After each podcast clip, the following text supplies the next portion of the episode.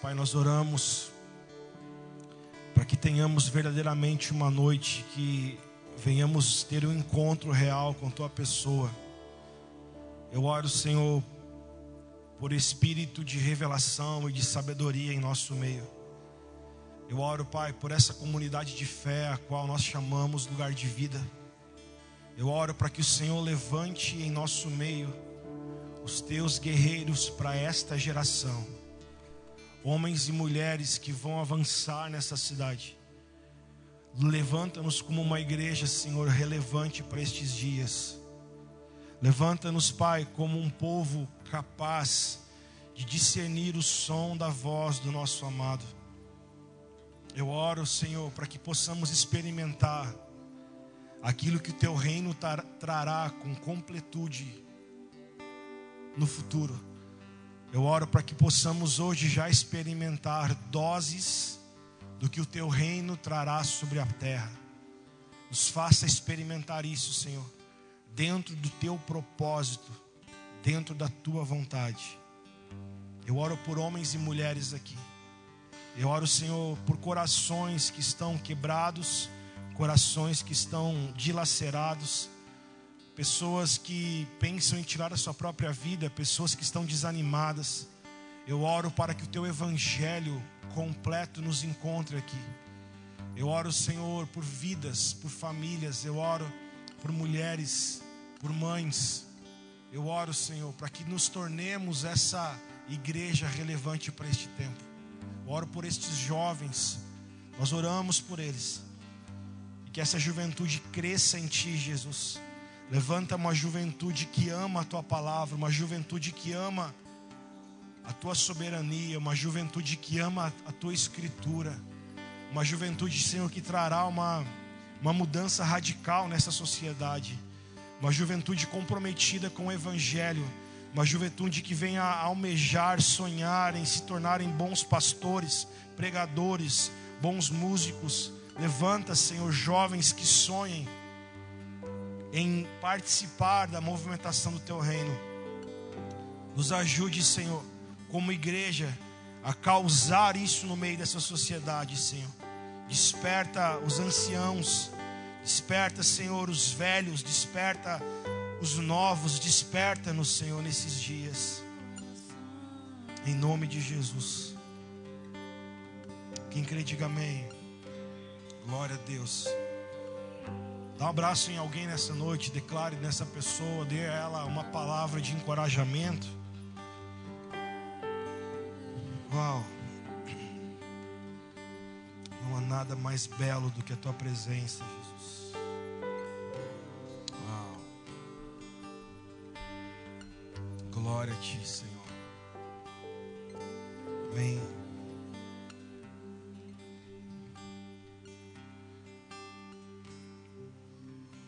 Estamos felizes ainda? Glória a Jesus. Eu quero convidar você a pegar a sua Bíblia e abri-la no livro de Lucas, capítulo 4.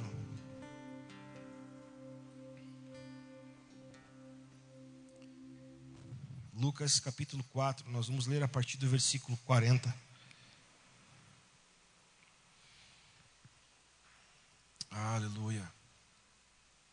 Lucas 4, 40. Quando você encontrar, diga: Eu amo minha Bíblia. Isso, vamos voltar a amar a Bíblia.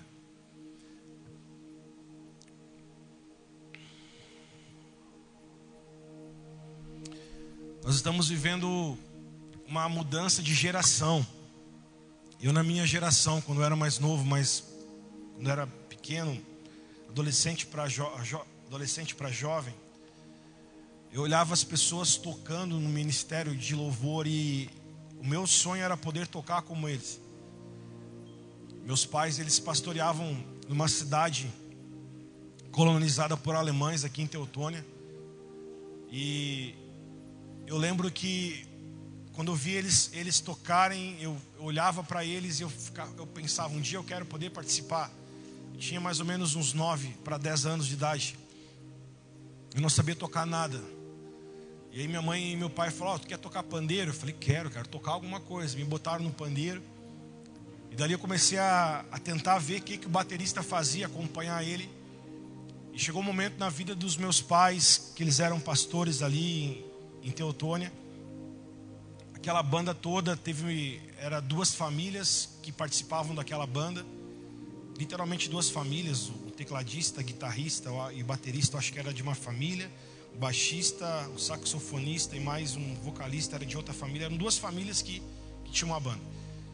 E aí foi bem na época em que a Igreja Universal ela começou a crescer no Brasil, isso lá em 90 e poucos, 92. E aí a galera dessa banda saiu para ir para uma outra igreja e ficou só os meus pais. E minha, minha mãe sabia tocar um pouco de piano e ela ficou tocando piano, fazendo louvor sozinha. Aí eu falava, eu preciso, eu preciso colocar para fora aquilo que esse meu anseio. Eu falei, agora é minha hora, né? Aí então comecei a tocar bateria, mais errava do que acertava. Depois veio outras pessoas para ajudar na parte da adoração ali. Eles me olhavam quando eu errava, riam de mim. E eu usava aquela risada, aquela, aquela zoação pelo meu erro. Eu usava como fator de me motivar para que eu pudesse me tornar um bom músico. Aí passou, cresci, estudei numa faculdade de música, mas não é sobre isso que eu, tô, que eu quero falar. O que eu quero dizer é que há, houve um momento no meio da igreja em que os adolescentes, os jovens, eles sonhavam em participar daquilo que Deus estava fazendo. E isso em algum momento da história se perdeu. E hoje, muitos lugares, a gente vê um grande esvaziamento de jovens, um grande, um, um grande, uma grande perda nessa lacuna. A gente vê recém-nascidos, adolescentes Aí nós olhamos um buraco negro e aí a gente vê então jovens casados, pessoas mais, mais velhas e os anciãos, é o que a gente vê no meio da igreja. Eu vejo que nesses dias o Senhor ele tem voltado a trazer jovens. O Senhor ele tem voltado a despertar jovens que estavam fora a participarem daquilo que Deus está fazendo. E eu vejo o Senhor ele retrazendo esse de novo esse sonho dentro da vida da, da juventude para que elas possam mudar a realidade do que está acontecendo lá fora. E eu me alegro muito com a Marisa e com o Valdir e com aquilo que eles têm trabalhado no meio dos nossos jovens, né? E quando eu chego no culto aqui, eu vejo um skate na porta, eu falo que legal, fico feliz. Então, é muito bom a gente poder chegar e ver bicicletas na frente, e depois aquelas bicicletas se tornarão motos, se tornarão carros, né? Skates se tornarão carros, se tornarão motos. Então nós precisamos nesses dias, como nessa geração, como mais velhos, orarmos e introduzir no coração desses jovens esse anseio por participar da movimentação do Senhor, do reino do Senhor. Jovens que sonham em se tornar grandes pastores. Daqui uns, daqui uns finais de semana, vou ter uma novidade para contar para vocês de uma cidade que nós temos um grupo de crescimento. Eu amo ver isso. Jovens querendo assumir uma responsabilidades do reino do Senhor e falando: Eu quero, eu quero estar preparado, pastor, eu quero, eu quero poder estar dentro do que o Senhor está fazendo. E escute, já estou pregando e não estou dando volta. Mas o porquê que houve essa, porquê que houve essa lacuna, porquê que houve esse elo perdido de recém-nascidos, adolescentes, aí tem um buraco profundo, aí vem jovens casados, homens mais experimentados e os nossos anciãos. Por que, que há esse elo perdido nisso tudo? Porque ali houve uma depravação do verdadeiro evangelho. Esse elo perdido, quem está comigo, diga estou. Cara, estou todo arrepiado aqui. Esse elo perdido, ele foi, foi ocasionado pelo evangelho falso. Esse elo perdido, ele foi ocasionado pelo evangelho da lei pelo evangelho do fazer e não do evangelho se torne. Esse evangelho perdido foi do evangelho não pode. Homens e mulheres que estavam dentro de templos, eles eram bons julgadores e apontadores de erros. Mas quando você conhecia eles no secreto, conhecia eles na intimidade, você não via nada do que eles julgavam, você não via nada disso na prática da vida deles. Homens que condenavam a roupa de alguém, mas nunca pararam para ver o tamanho da língua de fofoca. homens que condenavam o erro dos outros, mas não se olhavam no espelho e não mudavam primeiro quem eles eram. Escute, isso foi uma das primeiras coisas que Cristo ele bateu de encontro, bateu, bateu de frente. Cristo ele começou a dizer para aquele pessoal que conhecia a lei, Cristo começou a falar para eles: olha, vocês até podem julgar e devem julgar, só que antes de vocês fazerem isso, tem um porém. Primeiro se julgue, primeiro se autoavaliem, e aí depois que você se autoavaliar e tirar a trave do teu olho, você pode aí tirar o cisco do olho da pessoa da tua frente. Cristo ele não errou em dizer cisco e trave. Cristo disse, ele quis dizer nessa analogia que ele liberou, ele quis falar, olha, quando você vê o cisco no olho do teu irmão, lembre sempre que você tem uma grande trave no teu primeiro. Quando você vê o problema daquela pessoa, olhe para você e você vai ver de repente um grande que você não está conseguindo se ver. Então essa, esse elo perdido, esse buraco negro aonde foi perdido, essa geração de jovens, foi porque houve infelizmente no meio de uma comunidade de fé, houve muita religiosidade e pouca mudança de vida. E hoje a gente continua vendo isso ainda em muitos lugares. E o Senhor está resgatando a igreja, a ela entender que mais do que falar, o que vai falar mais alto do que a minha voz é a minha prática. Então o poder não está tanto no falar, e sim na nossa prática. Então Cristo, quando ele veio à Terra, mais de dois mil anos atrás, ele veio trazer para nós o entendimento de um evangelho. Qual é o evangelho? O evangelho da graça, o evangelho completo o Evangelho eterno, o Evangelho chamado do reino dos céus. E em Lucas capítulo 4, versículo 40, nós vamos ver ali um dos momentos iniciais do ministério de Cristo. Aqui ele já tinha curado uma familiar de Pedro, que era sua sogra. Aqui Cristo ele já tinha escolhido alguns apóstolos para caminhar com ele. Aqui fala sobre a tentação, de já falar sobre a tentação de Jesus. E aqui Cristo agora ele começa a desenvolver o seu ministério e ele depois ele vai conhecer outros dos seus apóstolos. Versículo 40, quem está comigo? Diz assim: Ao pôr do sol, todos os, todos os que tinham enfermos com diferenças, com diferentes tipos de doenças, os trouxeram a Jesus. E ele os curava impondo as mãos sobre cada um. Também de muitos saíam demônios gritando e dizendo: Você é o filho de Deus. Os demônios reconhecem o filho de Deus. Ele, porém, os repreendia para que os demônios não falassem porque os demônios sabiam que ele era o. Tipo assim, os demônios já estavam anunciando o evangelho. Jesus, não, não, cala a boca, demônio, não fala ainda que eu sou o Cristo. Não está na hora, segura, né? Que louco. Os demônios aqui faziam um trabalho de evangelismo. Versículo 42. Quando amanheceu, Jesus saiu e foi para o lugar, para um lugar deserto. As multidões o procuravam, foram até junto dele e não queriam deixar que ele fosse embora. Versículo 43.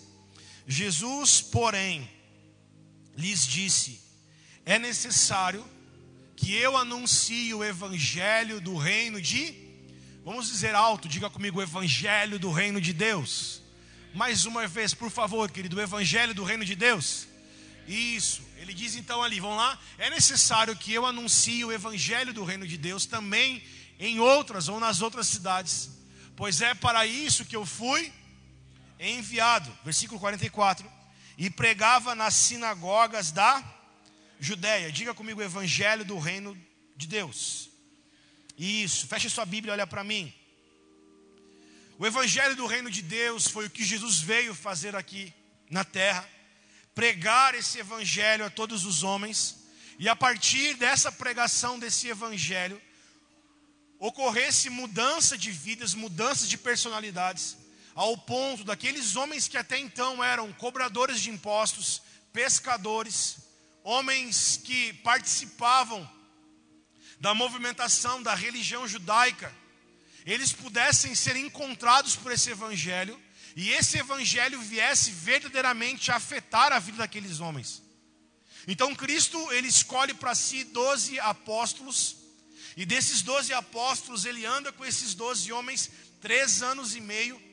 Após esses três anos e meio de andar com esses homens, Cristo então, ele cumpre a palavra de morrer por todos os homens, e ao terceiro dia ele ressuscita, e ele passa a partir de agora trazer sobre toda a humanidade o poder real do seu evangelho. E Cristo ele resgata a partir da morte de cruz, ele resgata de novo a humanidade que estava caída. Então, nós, eu quero colocar para vocês ali três imagens para nós conseguirmos ser didáticos na noite de hoje. Tudo começou em Gênesis capítulo 1 e 2, começou com a criação de Deus sobre a terra. O interessante de tudo é que em seis dias Deus ele criou toda a terra. A palavra fala em Gênesis 1 que a terra ela era algo sem forma e a terra era algo vazio. E a única coisa que existia na terra eram águas, tanto que diz que o espírito ele pairava sobre a face das águas. E ali então Cristo ele começou haja luz, houve luz, haja separação, e houve separação. Ali o Senhor ele começou tudo o que ele fazia, ele fez com o poder da palavra. Mas teve um momento, como nós falamos domingo passado, que Cristo ele não liberou uma palavra, mas Cristo ele parou, Deus, o Espírito Santo, eles pararam tudo. E eles agora eles colocaram a mão na massa e fizeram algo, eles criaram algo não pela palavra, mas eles criaram algo agora com suas próprias mãos, eles formaram algo, que foi o homem chamado Adão. A partir daí então, Deus ele libera sobre Adão algumas leis, alguns decretos. Qual eram esses decretos? Deus ele disse para Adão três verbos, né? Frutifiquem, dominem e governem sobre a terra. E ele libera para Adão: ó, você pode comer de todos os frutos do jardim, menos então do fruto da árvore do conhecimento do bem e do mal. Isso foi uma ordem, isso foi uma lei, isso foi o limite. Porque em toda liberdade há um limite. Eu e você, nós não precisamos de uma liberdade sem lei, porque toda liberdade sem lei, isso vira libertinagem. Está caminhando comigo? Então a liberdade que Deus nos dá, ela é uma, liber, uma liberdade que tem leis, que tem proteções, que tem acordos, que tem aliança, que tem pacto. E quem está em Cristo, ele é muito livre. Livre para fazer aquilo que o Senhor tem para todos nós. O que acontece então? A vontade de Deus sempre foi ter um Deus, ter um povo a qual ele pudesse ser o Deus desse povo. Essa foi a vontade de Deus. Só que o que ocorreu no jardim no Éden? Houve algo chamado queda, pecado. O homem caiu. Então essa vontade de Deus agora ela foi afetada. Afetada pelo quê? Pela queda do homem. E a Bíblia ela diz que o salário do pecado é a morte, morte eterna. Porque houve uma separação do homem do homem de Deus da vontade de Deus. E o que fez o homem se separar de Deus? Diga comigo, queda. E essa queda é pecado. E isso então fez com que toda a humanidade ela fosse agora condenada eternamente para o inferno. E o que há no Velho Testamento? Houve agora ali algo chamado graça. Porque após a queda, ainda Deus ele olha para a terra e ele escolhe homens para fazer daqueles homens, entenda, e se eu falar difícil, no final do culto me pergunta se eu falar alguma palavra difícil. Deus ele escolheu homens e fez esses homens serem, serem protótipos da vontade dele. Deus olha para a terra e escolhe Sete, que era filho de Adão e Eva. Depois Deus olha para a terra no meio de uma terra corrompida. Deus escolhe o tataraneto de Sete, que era Noé. E Deus fala: Uau, a terra está está em trevas. Mas eis que ele olha na terra e ele encontra um homem, um homem, em meio a uma terra gigantesca. Ele encontra um homem que era justo e íntegro, Noé. A partir de Noé, Noé tem três filhos, Sem, Cã e Jafé. Da partir dessa linhagem de Sem e Cã, os Sem e Jafé, o Senhor ele faz agora os descendentes de Adão, de Abraão. E a partir dali, então, um povo, o Senhor começa a, a ter como um protótipo no, no meio de uma geração maligna. No meio de uma geração completamente errada, o Senhor tem um povo, o povo hebreu. E ele começa a mostrar que aquele povo hebreu era dele.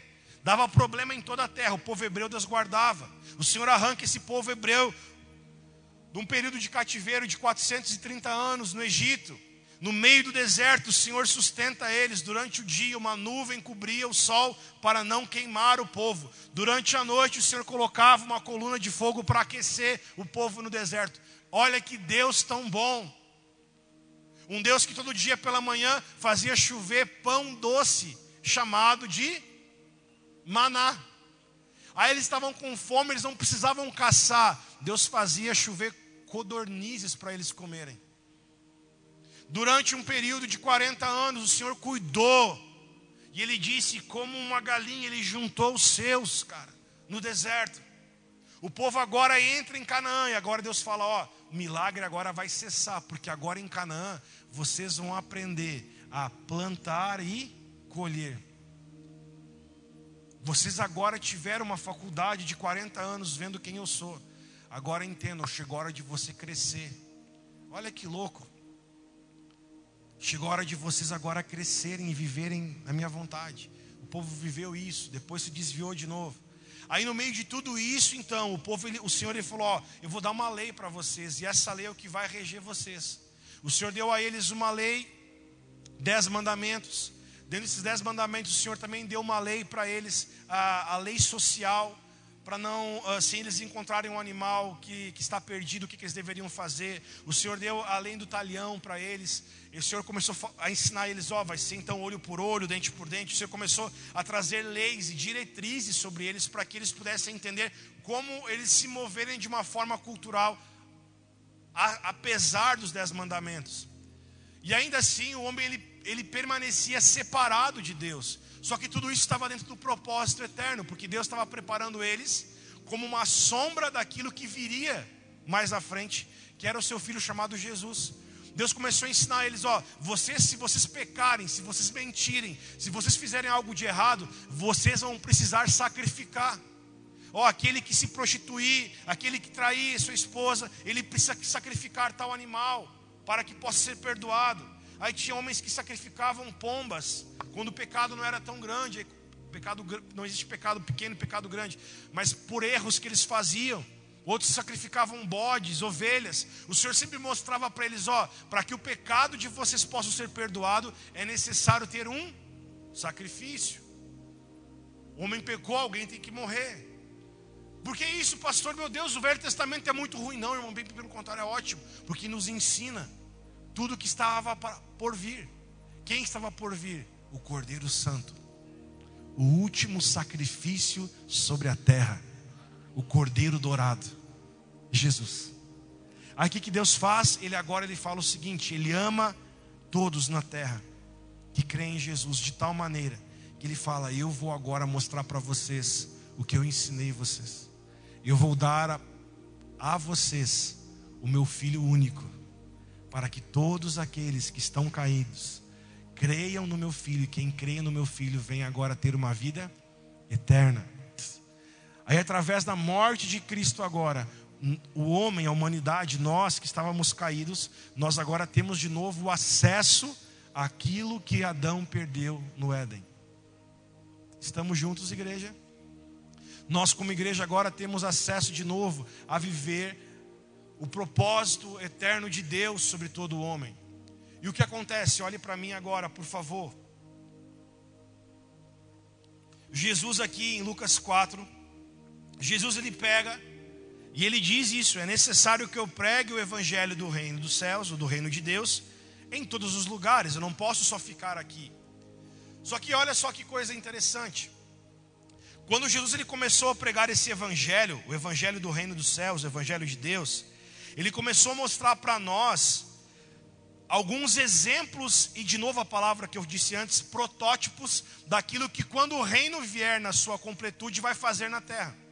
Jesus aonde ele andava, se tinha uma pessoa cega, ele ia lá e curava aquele cego.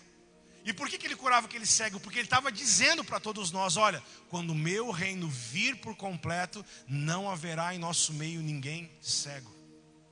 A Jesus tinha um cara leproso, a lepra que corroía a pele, que fedia o homem. Ele via o homem leproso, ele ia lá, ia lá, teve alguns que ele abraçou, outros ele tocou, outros que ele liberou palavra, e ele curava os leprosos. Aí tinha um surdo, Jesus curava o surdo, tinha um aleijado, o coxo, ele curava o aleijado e o coxo. E todo mundo, quando olhava isso, falava: Uau, quem é esse que faz milagres? Quem é esse que limpa que, que limpa o leproso? Quem é esse que faz o cego ver de novo? Quem é esse que consegue abrir os ouvidos do surdo? Quem é esse? E ele pregava o evangelho, e nessa palavra do evangelho, ele já trazia exemplos daquilo que o reino dele vai fazer um dia quando ele vier agora de novo. Por quê? Porque o evangelho na nossa vida, ele gera algo diferente em nós.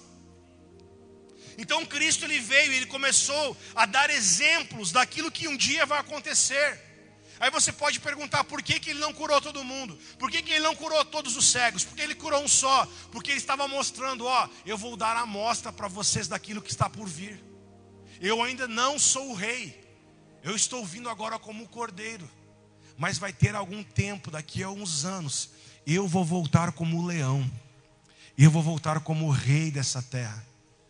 E quando eu voltar como rei dessa terra, isso que está acontecendo com um, vai acontecer com todos. Jesus ele veio então e ele não apenas pregou um evangelho, ele veio e vivenciou esse evangelho, ele viveu esse evangelho, ele colocou esse evangelho em evidência no meio do seu povo. Os doze discípulos a qual ele escolheu, os doze apóstolos, eles foram impactados por essa por esse testemunho e Cristo chamou eles a eles viverem esse tipo de vida aonde eles estiverem. E não eram que não era para que eles viessem curar todo mundo de enfermidades mas para que eles pregassem o evangelho verdadeiro o evangelho completo, que as pessoas pudessem entender que um dia não haverá mais doença, que um dia não haverá mais enfermidade, que um dia não haverá mais morte, que um dia haverá vida e vida eterna, que um dia todos nós teremos as nossas lágrimas enxugadas dos nossos olhos, porque não haverá mais dor, nem pranto, nem lamento. Ele começou, pode aplaudir se você entende. Isso é lindo. Ele começou a trazer uma mensagem que fazia com que nós e os apóstolos pudessem impregnar isso no meio da geração. Não só o evangelho que ele salva, que ele cura, mas o evangelho completo. Porque do que adianta uma pessoa ser curada se ela não vai ser transformada? Como eu já disse, do que adianta curar um cego para que ele saia do culto e vá agora ver vídeos pornográficos? O que adianta curar uma pessoa que é coxa, que está numa cadeira de roda, e ele agora saia correndo aqui e entre em prostíbulos? O que adianta curar um surdo? O que adianta curar um mudo, sendo que é para ele falar palavrões? Então se focou muito no se focou muito no milagre e não no evangelho para que gere esse milagre. Se focou muito no milagre, não no evangelho por trás de tudo isso. Então, quando Cristo ele vem há dois mil anos atrás e começa a desenvolver o verdadeiro Evangelho, ele começa a mostrar para nós agora que o Evangelho ele é algo muito mais fundo do que nós imaginávamos. Ele começa a mostrar para nós que o Evangelho não é algo pesado como aquilo que nós fomos ensinados no passado. E uma das frases que nós mais ouvíamos é: não pode, não pode, não pode, não pode, não pode. Aí tu ficava cativo do não pode, mas tu nunca entendia por que, que não pode. Mas não pode. E Cristo ele veio e começou a arrancar esse peso. Estamos juntos ou não? E aí o que Jesus fez há dois mil anos atrás, pasmem, é o que hoje está acontecendo. Porque o Evangelho da graça de Deus sem ter o evangelho completo, o evangelho da graça, sem entender o que é o evangelho, vira o evangelho moralista. E o que é moralista? são pessoas que estão preocupadas apenas com a moral do outro e não com o caráter do outro. O que, é, que é ser preocupado com a moral? É eu estar de mão dada com a minha esposa e todo mundo falar: Ó, tá tudo bem com o pastor e com a pastora, porque estão de mão dada. Isso é algo moral, porque as pessoas estão me vendo apenas. Agora, caráter é o que me faz estar unido com a minha esposa. Você está aqui comigo ou não? Porque moral é apenas aquilo que é visível. Só que nem tudo que é visível é verdadeiro. Moral é que vão pensar se me verem fazer tal coisa. Isso é alguém preocupado apenas com a moral. E o evangelho, em algum momento, ele ficou um evangelho moralista, porque as pessoas só se preocupavam com a moral uma das outras, e não realmente com o caráter, com aquilo que aquela pessoa estava se tornando. Está claro isso para vocês? Vou dar mais alguns exemplos. Primeiro exemplo, casamento. Segundo exemplo, amizade, amigos. Enquanto estão vendo alguém perto, está tudo bem. Só que não basta estar perto fisicamente, nós precisamos estar perto em coração, em corações. Talvez hoje, quando você vê alguém que separou, alguém que brigou, e tu toma susto, aquilo que tu está vendo foi o que sempre existiu, só que ninguém falava. Porque as pessoas se preocupavam mais com a moral do que com o caráter. Está me entendendo? Ah, o irmão caiu, o irmão lá se desviou, aquela pessoa lá não quer mais saber de Deus. Não se assuste, porque o que está acontecendo agora é apenas o resultado visível daquilo que sempre existiu. Estamos juntos? Então o evangelho moralista ele passou a focar apenas naquilo que é aparente. E o evangelho do reino dos céus não é o evangelho moralista, por mais que ele, por mais que ele fere sim nossa moral, mas é o evangelho de caráter, porque Cristo muda quem nós somos. Aí o que está acontecendo com tudo isso? O evangelho moralista, ele traz mais culpa para a pessoa e condenação do que libertação. O evangelho moralista, ele traz mais culpa e peso para a igreja do que uma verdadeira libertação, porque a pessoa pensa que ela está vivendo num Big Brother. Meu Deus, se me verem eu com esse copo aqui, vão achar que eu me desviei, aí o cara fica todo espiado. Meu Deus, se me verem com essa pessoa, vão achar tal coisa, porque é um evangelho que trouxe muito peso, muito fardo, e não trouxe mudança de mentalidade e de vida. Então Cristo ele pega e confronta tudo isso agora. E isso passa a ser a mensagem que ele traz para os seus discípulos e apóstolos. E essa é a mensagem que a igreja precisa caminhar hoje. Nós não estamos preocupados com a moral. Nós queremos que o nosso caráter seja afetado em nome de Jesus. Porque uma pessoa com um caráter, a moral dela automaticamente vai ser correta. A pessoa com um caráter correto, a moral dela vai ser correta, porque a moral é a evidência de quem ela é.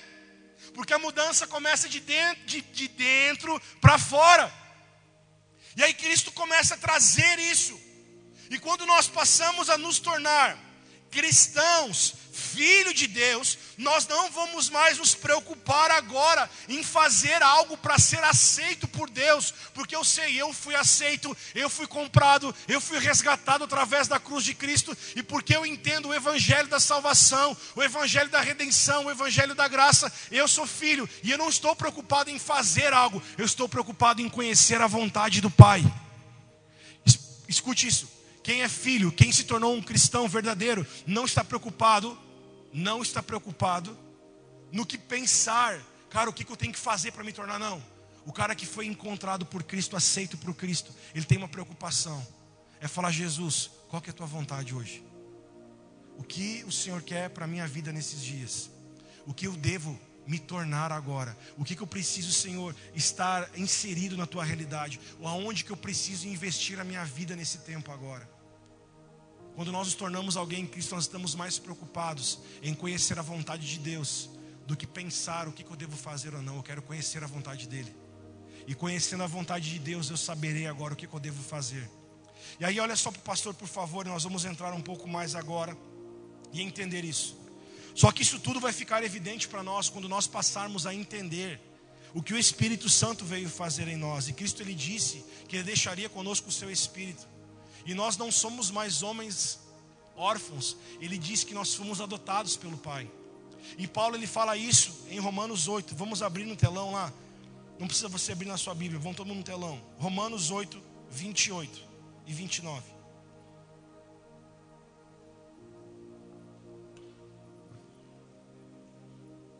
Romanos 8, 28 e 29. Olha o que Paulo está falando aqui. Sabemos que todas as coisas cooperam para o bem daqueles que amam a. Esse versículo ele é muito decorado por muitos cristãos. Todo mundo fala, ah, tudo coopera para o bem daquele que ama a Deus. Esse versículo é fantástico e poderoso. Só que infelizmente as pessoas só gravam essa parte do versículo. E tem uma história mais do que isso. Paulo está dizendo: tudo coopera para o bem daqueles que amam a Deus, daqueles que são chamados segundo o seu propósito. Para quê, Paulo? Ele fala: Pois aqueles que Deus de antemão conheceu, Ele também os predestinou para serem conforme a imagem e semelhança ou a imagem do seu filho, a fim de que ele seja o primogênito entre muitos irmãos. Versículo 30. E os que também predestinou, esse também chamou, e os chamou a este também justificou, e o justificou a estes também glorificou. Versículo seguinte: Que diremos, pois, então, à vista dessas coisas? Se Deus é por nós, quem será contra nós? Versículo 32. Aquele que não poupou o seu próprio filho, mas por todos nós o entregou, será que não nos dará graciosamente com ele todas as coisas? Quem tentará acusação contra os eleitos de Deus? É Deus quem os justifica. Quem os condenará é Cristo Jesus quem morreu, ou melhor, quem ressuscitou e o qual está à direita de Deus e também intercede por todos nós. Segura aí. O que, que Paulo está falando aqui em Romanos 8, 28? Paulo está falando que tudo coopera para o bem daqueles que amam a Deus. Diga comigo, tudo coopera para o bem daqueles que amam a Deus. E esse versículo é glorioso, só que em cima do que, que Paulo está dizendo isso? Paulo está falando: olha, escassez, fome, perseguição, nudez, morte. Paulo está dizendo: tudo isso vai cooperar para o nosso bem. Paulo, o contexto do que Paulo está falando aqui, ele está dizendo: ó, tudo que nós estamos passando, se somos filhos de Deus, tudo que nós estamos passando, tudo isso está cooperando para o nosso bem. Vamos entender isso? Paulo está falando: ei, se você conseguiu receber o Evangelho, eterno. Se você conseguiu entender que Cristo te resgatou, se você conseguiu entender que Cristo pagou um alto preço pelos nossos pecados, se você conseguiu entender que você agora está adotado por Jesus Cristo, você não é mais órfão, você tem que entender que tudo que você está passando em Cristo, tudo isso vai cooperar para o seu bem.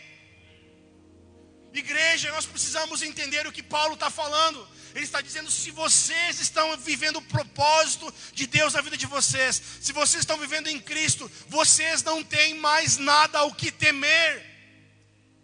A morte, a perseguição, o vírus, a pandemia, a crise econômica, a crise global, crise financeira, tudo isso vai cooperar para que a igreja ela possa continuar no propósito eterno de Deus sobre a terra. Você entende agora que quando eu passo a olhar por essa ótica da palavra e do evangelho, eu passo a ver que tudo aquilo que os homens mais estão temendo, eu vejo que isso está cooperando para o bem do crescimento da igreja gloriosa de Deus. Sério, você está entendendo isso nessa noite? É nós olharmos para uma dificuldade e entendermos para aí, essa dificuldade ela vai cooperar para o bem daqueles que amam a Deus, que andam segundo o seu propósito. Enquanto todo mundo está desesperado, chorando, apavorado, em pânico, pelo cenário que possa estar, a igreja ela fala: não, para aí. Isso coopera para o bem daqueles que amam a Deus.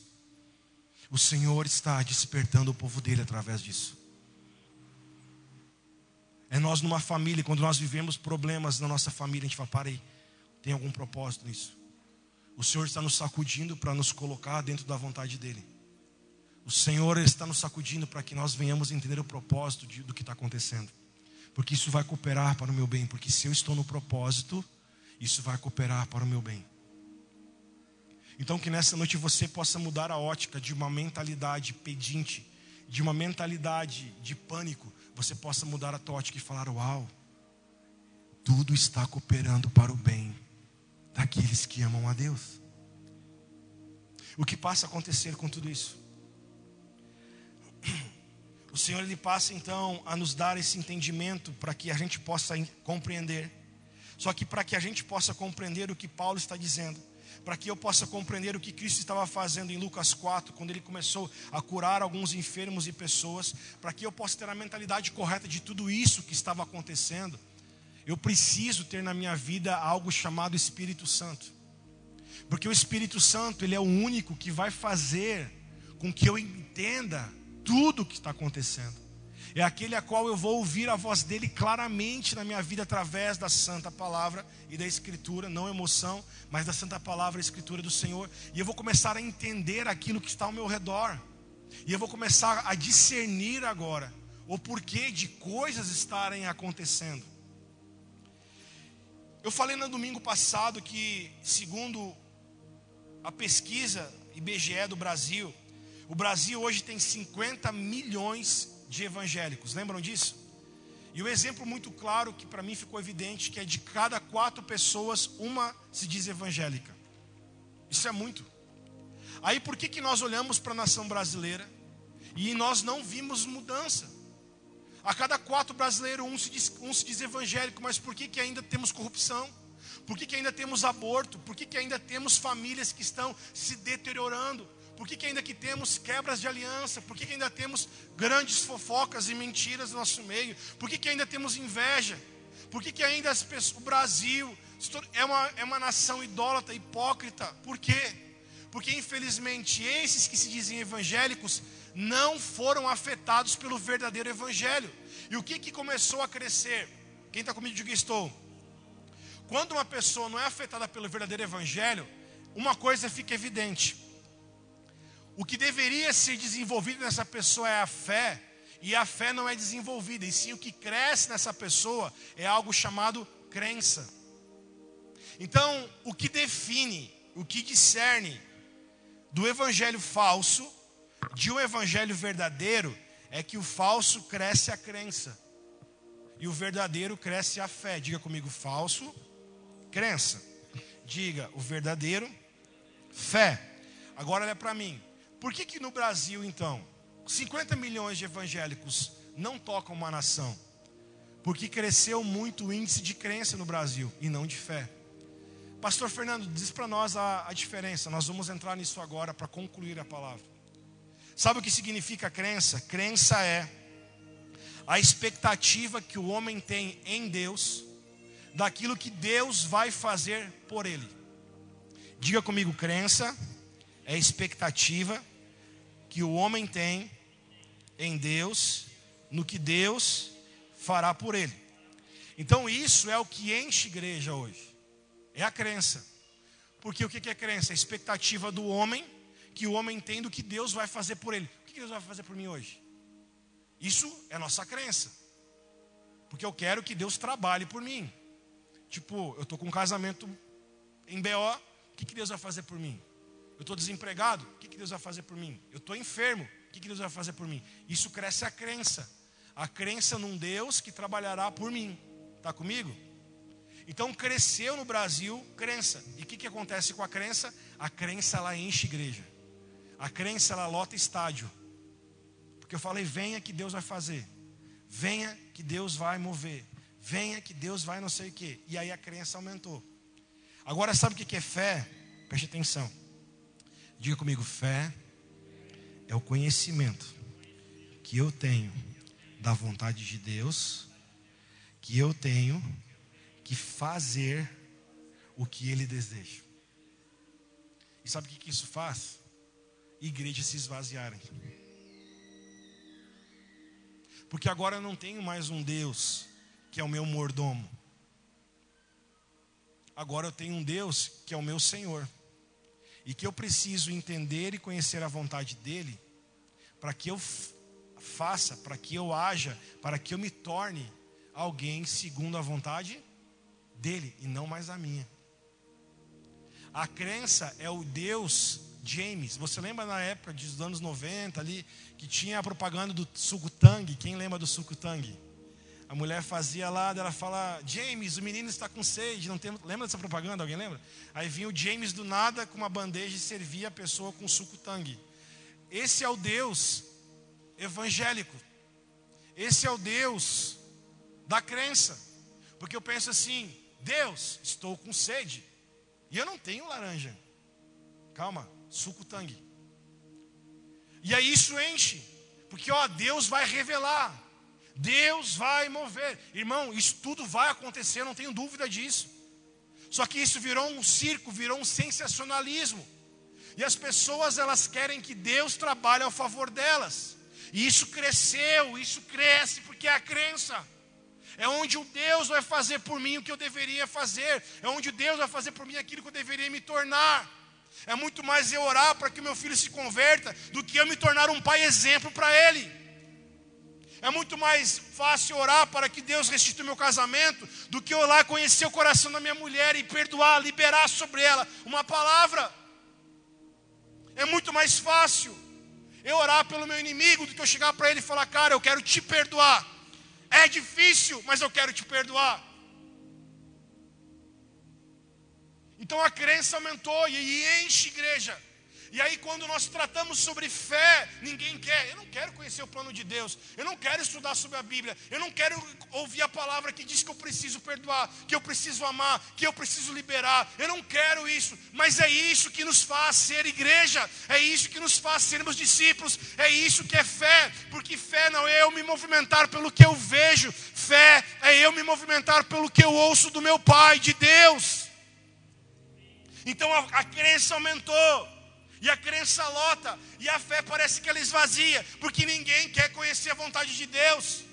É mais fácil eu falar, Deus, venha comigo, do que eu dizer, Deus, eu vou com você. É muito mais fácil, como eu falei alguns anos atrás, eu dizer, Deus meu barco, meu barco não vai afundar. Não é, não é Deus está no teu barco, é você está no barco dele. É você estar na vontade dele, é você viver no centro do querer dele.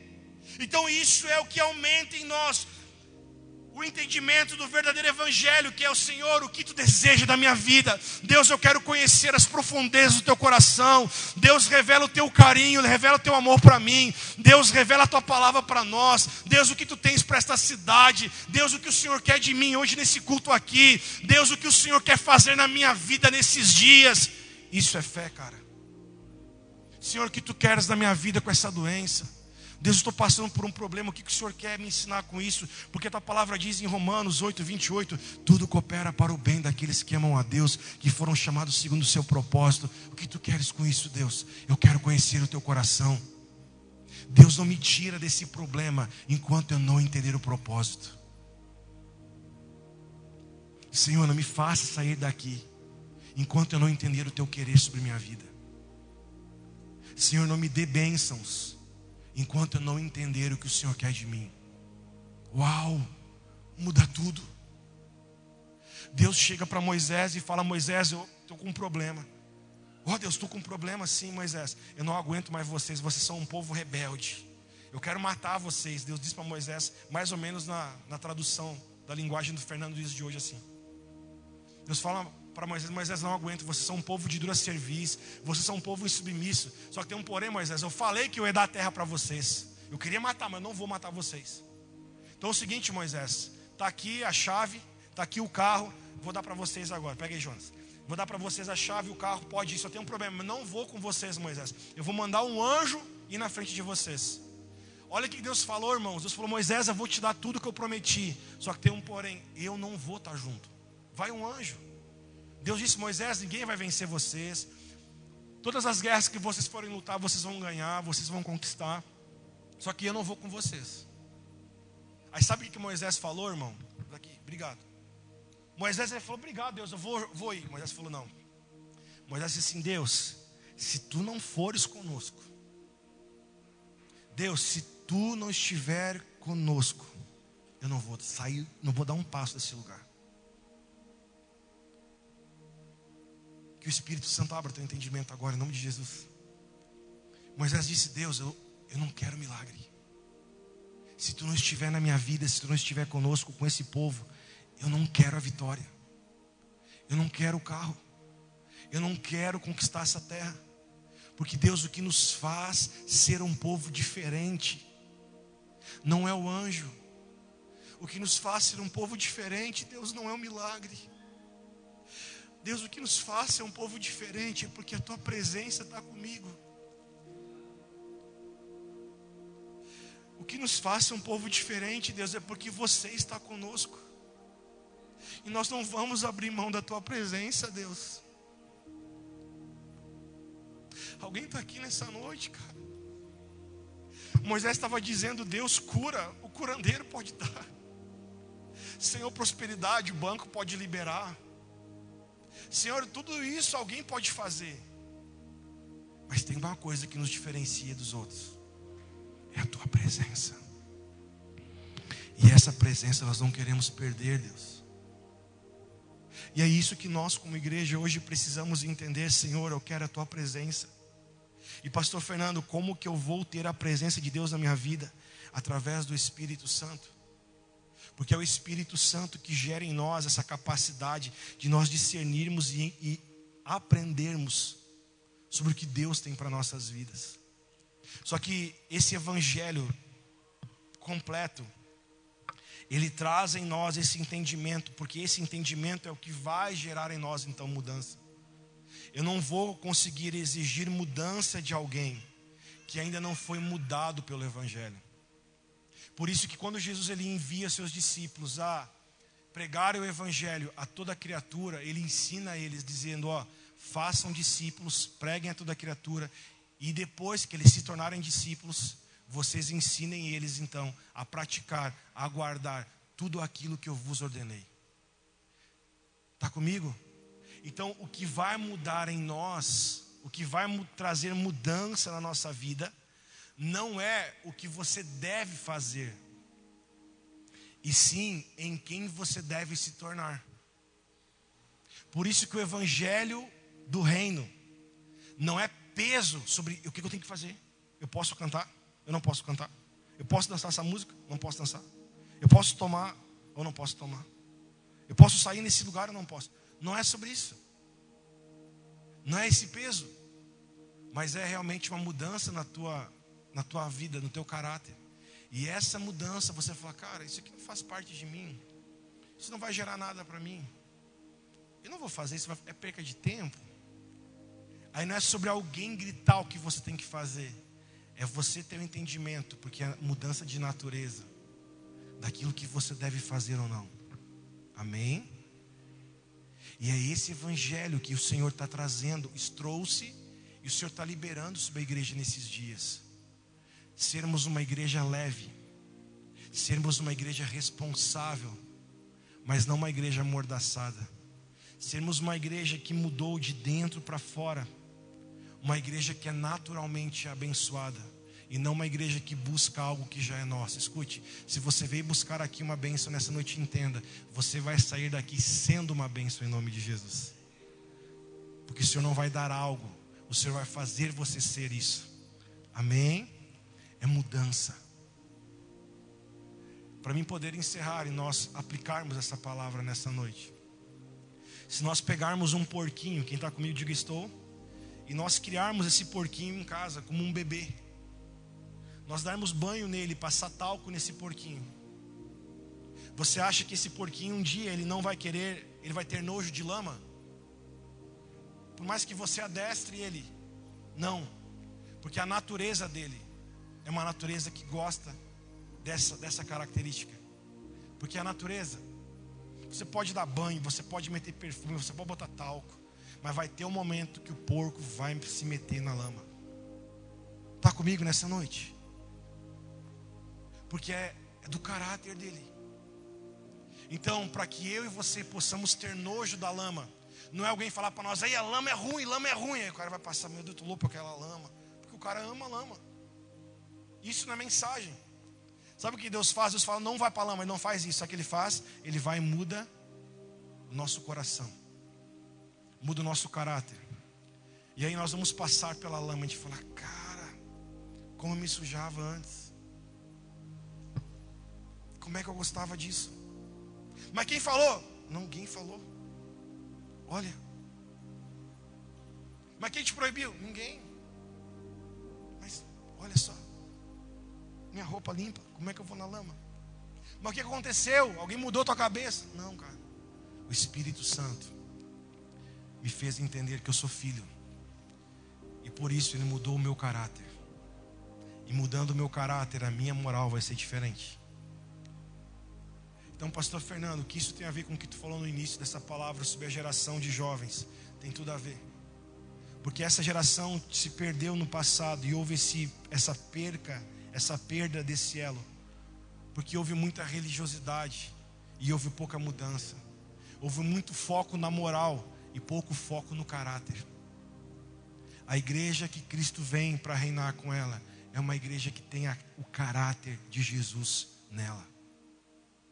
Talvez hoje o que você está passando na tua vida seja problemas morais. Em que você olha um casamento que está se dengringolando, você olha são filhos que estão se desviando, você olha talvez a sua vida financeira não anda mais como andava antes. Calma. Diga para o Senhor o que o Senhor quer me ensinar com tudo isso, Deus. Eu volto para esse lugar de filho. E eu peço primeiro, Jesus, antes de mudar essa situação, por favor, Espírito Santo, eu te peço, muda eu primeiro. Me muda primeiro, Jesus. Me muda primeiro, Jesus.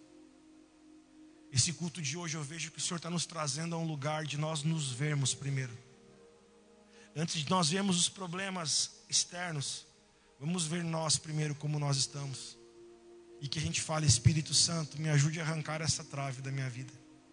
Para que aí sim eu possa solucionar esse cisco que está no olho alheio. Está comigo nessa noite? Quero te convidar a você se colocar em pé, em nome de Jesus.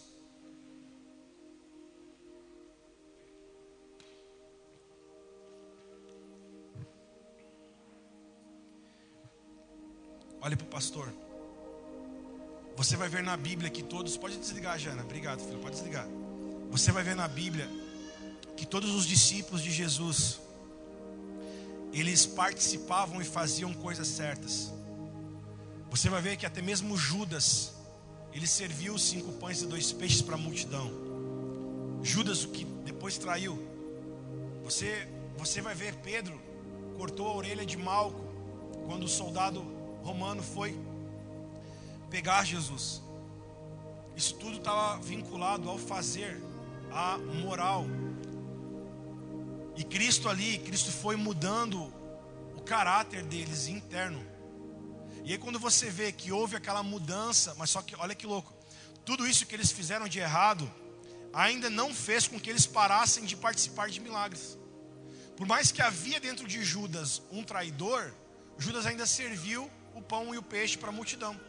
Por mais que havia dentro de Pedro ainda um, um cara revoltado, um cara irado, que cortou a orelha de um homem, Pedro continuava ainda a servir ceia, servir milagres, a servir outras pessoas. Por quê? Porque a moral deles estava certa, mas o caráter deles ainda o Senhor estava trabalhando. Aí Pedro chegou para Jesus, Jesus falou para Pedro: Pedro, quando tu te converter, tu vai mudar. Porque moralmente eles estavam fazendo o que era certo, mas internamente havia ainda uma mudança a ser concluída. Judas, filho da perdição, agiu errado, se matou e você conhece a história de Judas. Pedro, no processo de conversão dele, houve uma mudança interna que fez com que ele se tornasse um dos apóstolos que pregava depois o amor de Cristo. E um dos, e um dos caras que mais era sanguinário. Foi o cara que depois passou a pregar muito. E um, um dos teores da mensagem de Pedro era o amor de Cristo.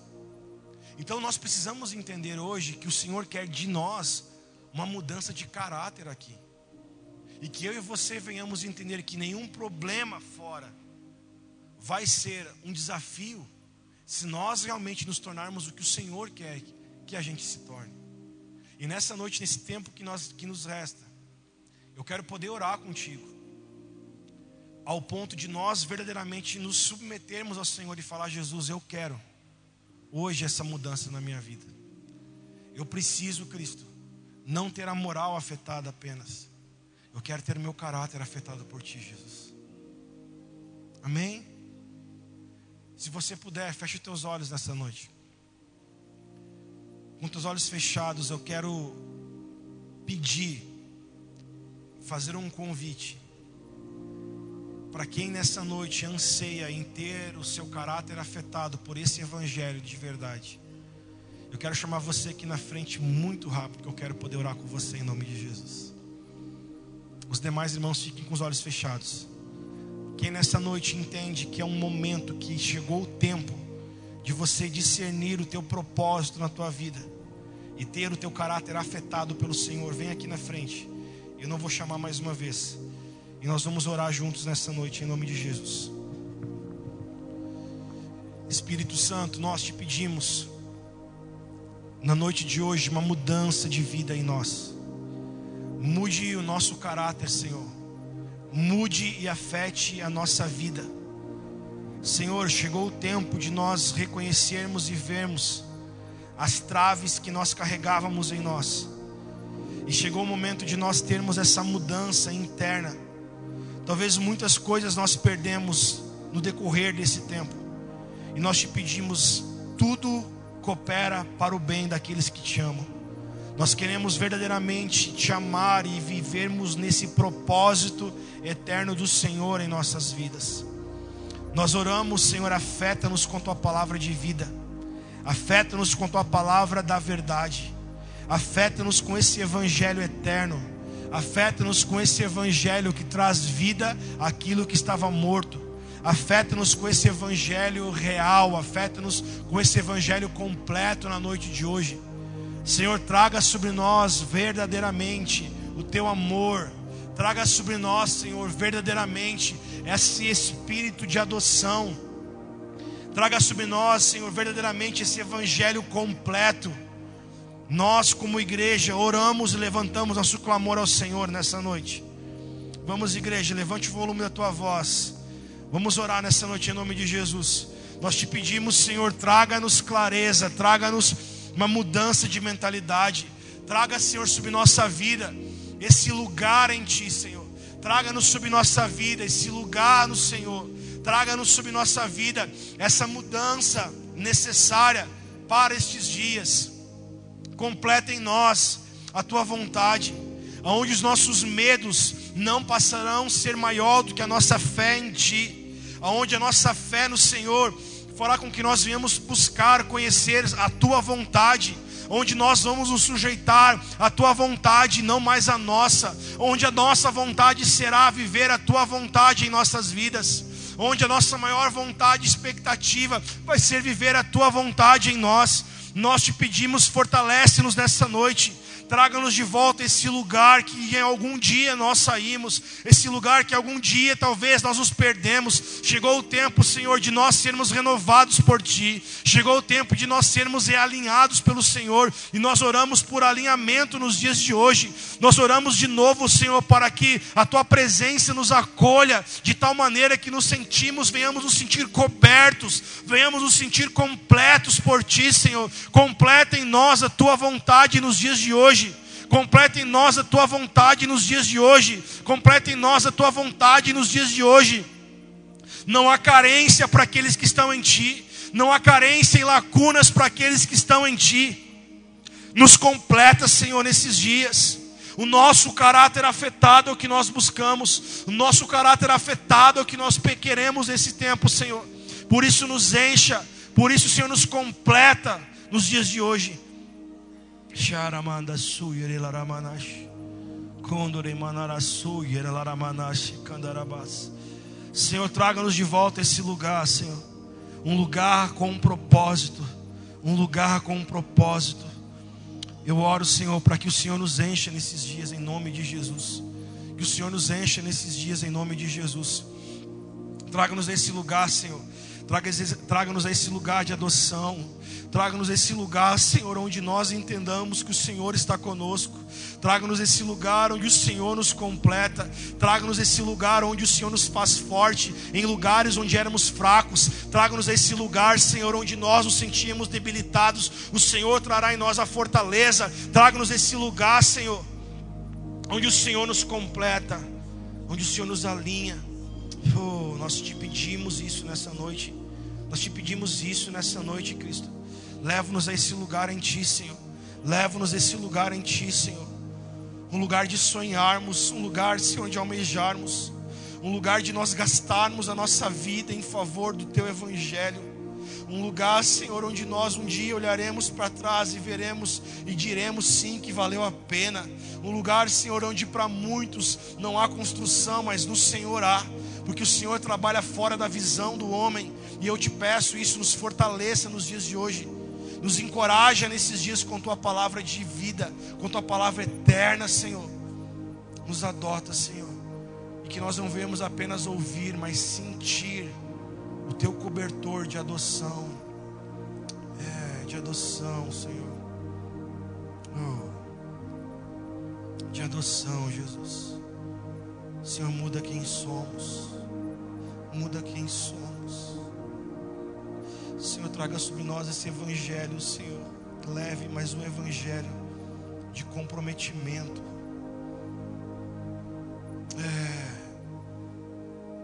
É, é, Espírito Santo, traga em nós esse lugar. Em nome de Jesus. Em nome de Jesus. Em nome de Jesus. Em nome de Jesus. Abraça a pessoa que está perto de você. Você que está aqui na frente pode abraçar um ao outro. Vamos, abrace.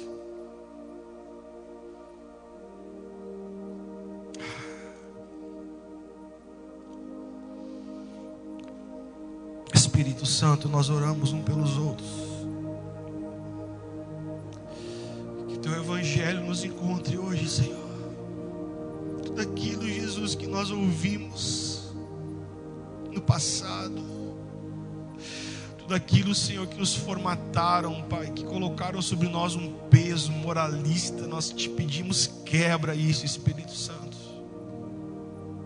Tudo aquilo que nos ensinaram a fazer, sem antes nos ensinar a nos tornar, nós pedimos quebra isso, Jesus. Quebra isso, Jesus. Senhor, eu oro pelo lugar de vida. Eu oro por cada pessoa que está aqui, eu oro pelo Diego que nos visita, eu oro, Senhor, por todos. Muda nosso caráter, Senhor. Que haja, que aconteça uma mudança de dentro para fora. Uma mudança de dentro para fora. Encontra-nos com teu amor, Jesus. Encontra-nos com teu amor, Em nome de Jesus. Quem crê, diga amém.